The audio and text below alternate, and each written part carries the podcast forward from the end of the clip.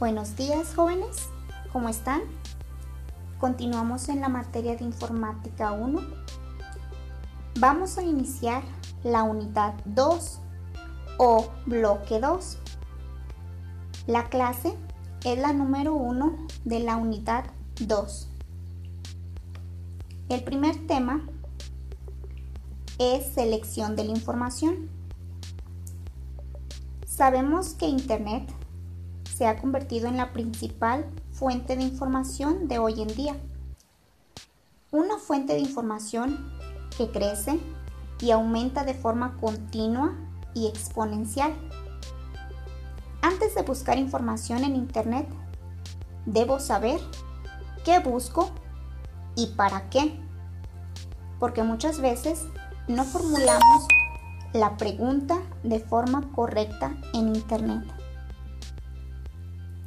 Si bien es cierto que hoy en día el Internet cuenta con una indefinida cantidad de información valiosa y de gran calidad, también es cierto que una búsqueda puede arrojarnos un tumulto de resultados llenos de fuentes de, fuentes de información poco confiables, que mejor de facilitarnos las tareas se convierte en desinformación al no tener cuidado de identificar entre todos los resultados qué información si es confiable y cuál no. En la selección de información tenemos que identificar la fiabilidad y la actualización. Primero, la fiabilidad.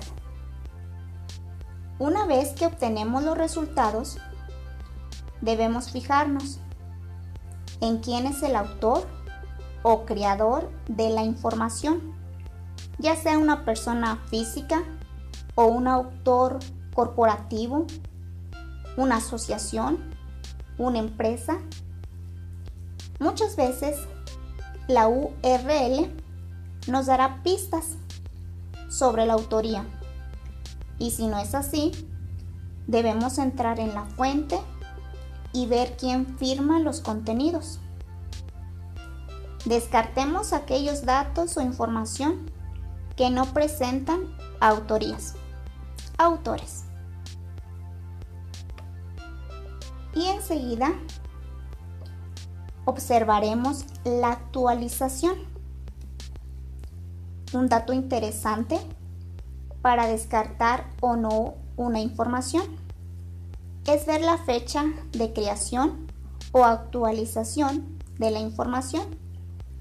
Pero también recordemos citar todo lo que hayamos seleccionado para construir nuestra información. Enseguida mencionaré criterios para seleccionar la fuente de información adecuada. Primero, su relevancia para nuestro tema de trabajo. Enseguida, la naturaleza de sus contenidos, estadísticos, bibliográficos, legislativos, biográficos, etc. La autoridad en la materia de quienes elaboran la información.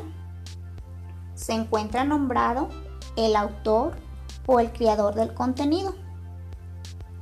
También propósito, objetividad, precisión, la actualización de sus contenidos, su autenticidad, que podamos identificar quiénes las producen editan, etc. También confiabilidad, navegabilidad, su propósito, que puede estar orientado al mundo académico, ser informativo o divulgativo. También que el formato